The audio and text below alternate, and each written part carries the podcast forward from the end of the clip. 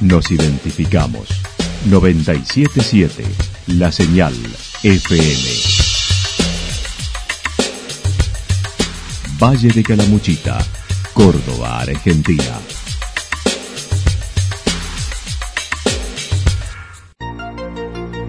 El más completo resumen de las noticias de la región, encontralos todos los días a las 12 y 30, a las 16 y a las 22 horas. Panorama de noticias. Por la 977, la señal FM nos identifica también con las noticias.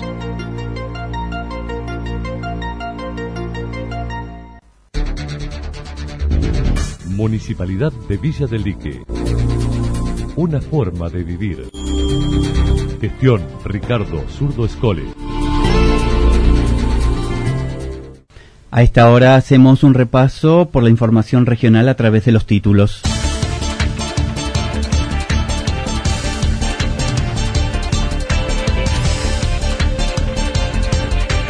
Los reartes con más testeos, restricciones hasta el viernes, acto patronal en suspenso y adquisición del terreno para la secundaria.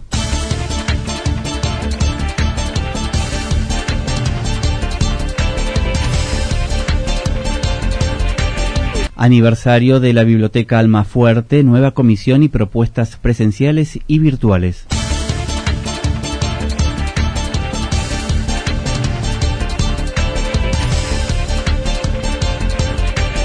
Un espacio moderno para encontrarnos con nuestra identidad en Santa Rosa. La actualidad en síntesis. La actualidad en síntesis. Resumen de noticias regionales producida por la 977 La Señal FM. Nos identifica junto a la información. Los reartes con más testeos, restricciones hasta el viernes, acto patronal en suspenso y adquisición del terreno para la secundaria. A través de un video institucional, Lucas Sánchez comunicó la situación sanitaria de su pueblo. En estos 15 días han crecido los casos. Desde ayer se comenzaron a testear personas asintomáticas y sintomáticas.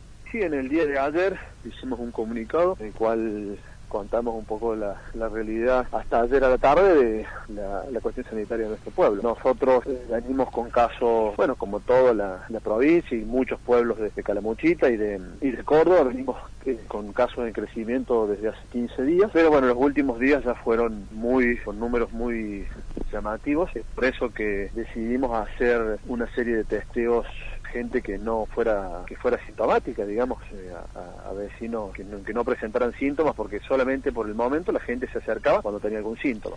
A raíz del crecimiento de casos, tuvimos que restringir actividades deportivas eh, en clubes, canchas y gimnasios por lo menos hasta este viernes. Decidimos restringir las actividades deportivas y culturales que se realizan tanto en nuestro centro cultural como en algunos centros culturales privados en la biblioteca, restringimos la actividad deportiva que realiza nuestro club, más las dos canchas de fútbol 5 que tenemos en la localidad también, algunas otras actividades de, gimnasios y de eh, otros particulares que dan algún tipo de, actividad física. Eh, se suspendió porque tuvimos algunos casos de un gimnasio, otros contactos estrechos de otra persona también que da eh, actividad física, así que bueno, por lo menos hasta el viernes y esperemos a ver cómo, cómo plantea la situación el gobierno provincial y, nacional y en base a eso y a los casos que tengamos nosotros, que es lo recomendable es seguir adelante. El acto de las fiestas patronales se hará según protocolo con aproximadamente entre 12 a 15 personas de la comuna. Los diferentes eh, centros gastronómicos habilitados tendrán espectáculos criollos también dependiendo de lo que suceda después del viernes 21 de mayo. Y este año lo que vamos a hacer es el acto con las 12 o 15 personas de la comuna y lo, que se iba a realizar era en los lugares gastronómicos que están habilitados por la provincia y por la nación, llevarles algún espectáculo de folclore como para amenizar el, almuerzo criollo que cada uno iba a plantear en CAR. Eso era todo el, todo, eso era todo el evento que todavía estamos analizando si lo hacemos o no. Desde el año 2019 venimos teniendo varias reuniones acerca de la contaminación del Perilago, a pesar que la pandemia hizo frenar todo. Solo falta el final del proyecto. Según Sánchez, año a año se degrada nuestro lago y no es solo un factor humano. es también el sobrepastoreo y los incendios. Son también los que aportan a esta situación.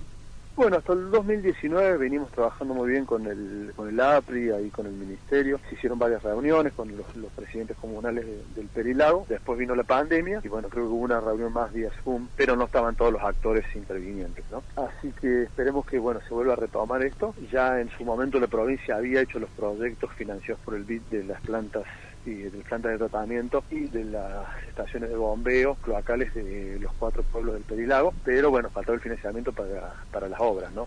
El edificio escolar era compartido por diferentes niveles educativos.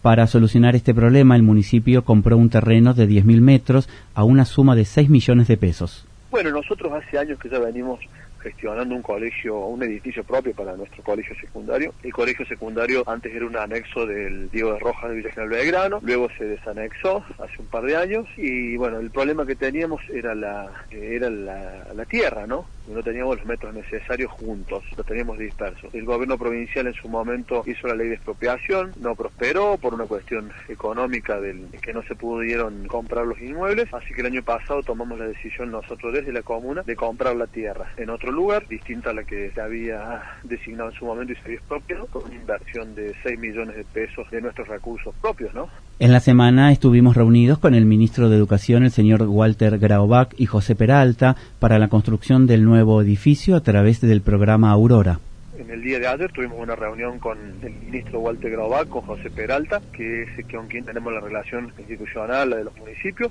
Y bueno, el ministro nos manifestó que a través del programa Aurora vamos a comenzar a trabajar en la construcción de, nuestro edificio. No será un edificio completo en el primer momento, pero yo digo que hay que comenzar con algo y como nosotros ya hemos trabajado muy bien con el Ministerio de, de Educación, hicimos un aula TUM, hicimos un Zoom, hicimos dos aulas más para el jardín hace cuatro años atrás, ¿no? Pero bueno, el ministro vino a inaugurarlos, vio, vio la calidad de trabajo que nosotros hacemos.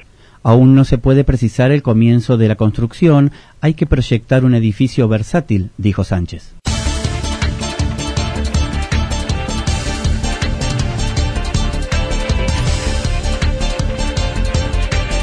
Aniversario de la Biblioteca Almafuerte, nueva comisión y propuestas eh, presenciales y virtuales. Su presidente Ángela Ferreira manifestó que el lunes pasado se cumplió un nuevo aniversario de la Biblioteca Almafuerte, cumpliéndose sus 62 años. Ferreira manifiesta que la la nómina de la nueva comisión directiva con el objetivo de buscar en esta nueva gestión es generar acciones para volver a acercar la comunidad a sus instalaciones y materiales además de los talleres.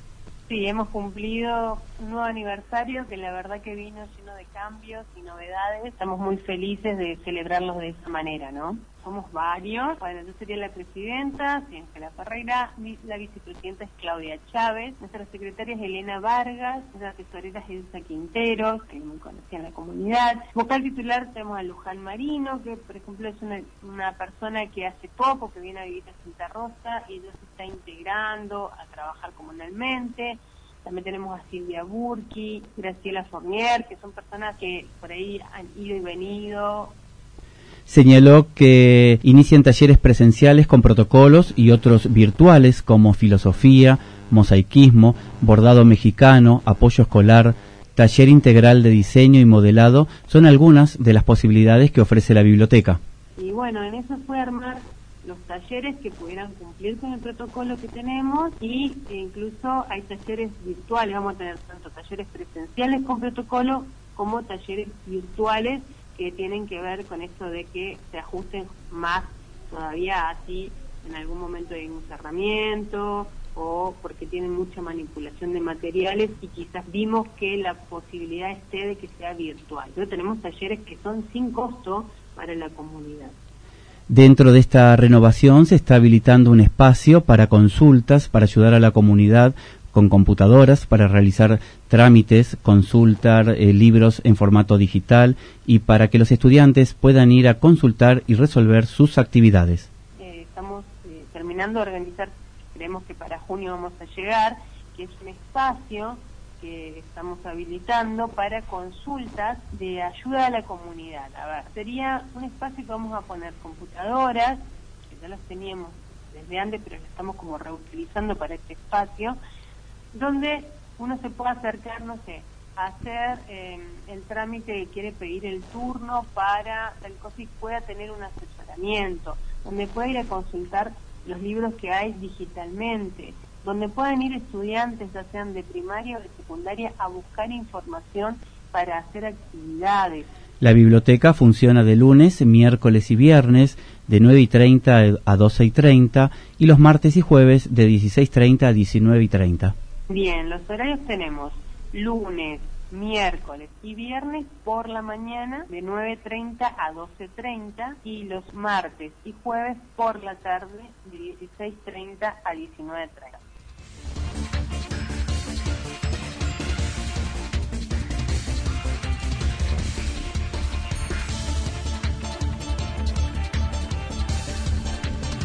Un espacio moderno para encontrarnos con nuestra identidad en Santa Rosa. El pasado martes quedó inaugurado el Museo Estanislao Baños en Santa Rosa. Cintia Costa comentó que fue un trabajo intenso con dos museólogas y la profesora Analía Signorile en una puesta en valor de ese espacio único de la ciudad totalmente renovado con toda la nueva mirada museológica. Bueno, la verdad que fue un trabajo intenso, pero muy apasionante a la vez, eh, que lo realizamos junto con dos museólogas, eh, una es Mónica Labrador, que es de Córdoba, y otra es Gabriela Rivero, que es de la provincia de Buenos Aires, también con Analia Signoril, historiadora de nuestra, de nuestra ciudad, con quienes, bueno, le hemos dado un nuevo marco al museo, está eh, totalmente renovado, como bien decía, fue una puesta en valor que se hizo para poder estar a la altura de un de un museo más moderno.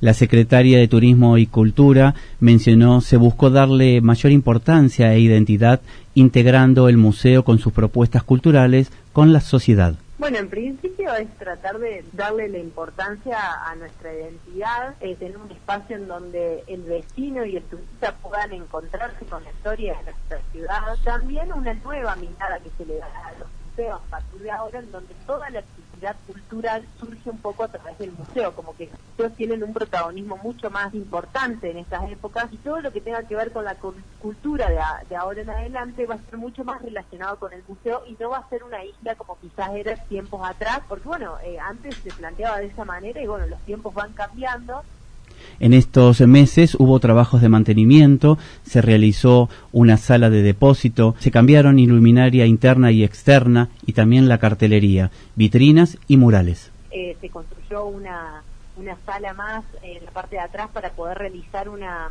un depósito que no teníamos, poder ordenar eh, los objetos que no están en exhibición, pero que probablemente se vayan exhibiendo con el correr del tiempo, porque la idea es hacer también muestras itinerantes, que, que se puedan exhibir objetos en distintos momentos, se cambió toda la luminaria interna, toda la luminaria externa, bueno, la cartelería se cambió por completo también, eh, se realizaron todas las vitrinas, que no tenía vitrinas antes del museo, muchas cosas se reciclaron, otras hubo que hacerlas de nuevo, en marzo del 2020 se iniciaron con los profesionales diferentes charlas y los proyectos. A causa de la pandemia se retomaron las charlas y las videollamadas en octubre del 2020 para decidir y terminar el proyecto para ser inaugurado. Nosotros comenzamos las primeras charlas con las museólogas en marzo del 2020, en marzo del año pasado. Bueno, ellas nos presentan el proyecto, armamos un presupuesto, después nos agarró la pandemia con todas las restricciones estrictas que había el año pasado, entonces tuvo que estar en pausa hasta que después se inició de nuevo la, obra, que fue más o menos, no recuerdo bien, pero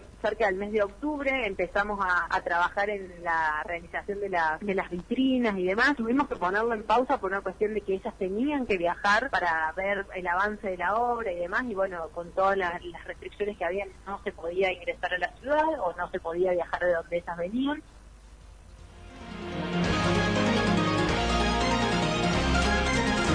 Toda la información regional actualizada día tras día.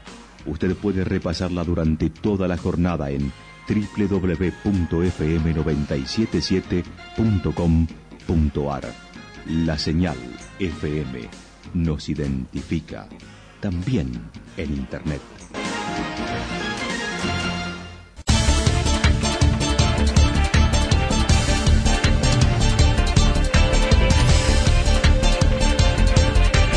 El pronóstico del tiempo para lo que resta de la jornada nos indica probables lluvias por la tarde-noche con una temperatura mínima de 14 y una máxima de 18 grados con vientos soplando del sector este-noreste a 6 kilómetros por hora. Para mañana viernes 21, templado, probables lluvias matinales, probables lloviznas por la tarde-noche con poco cambio de la temperatura con una temperatura mínima de 13 y una máxima de 18 grados, con vientos del sur a 12 kilómetros por hora. Para el sábado 22, fresco, con poco cambio de la temperatura, con una temperatura mínima de 10 y una máxima de 16, con vientos soplando a 15 kilómetros por hora del sector sur-sur-oeste. Datos proporcionados por el Servicio Meteorológico Nacional.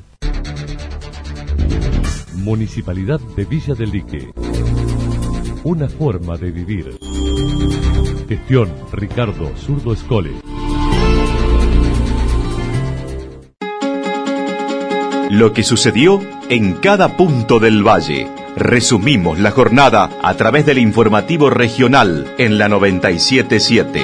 977 La Señal FM.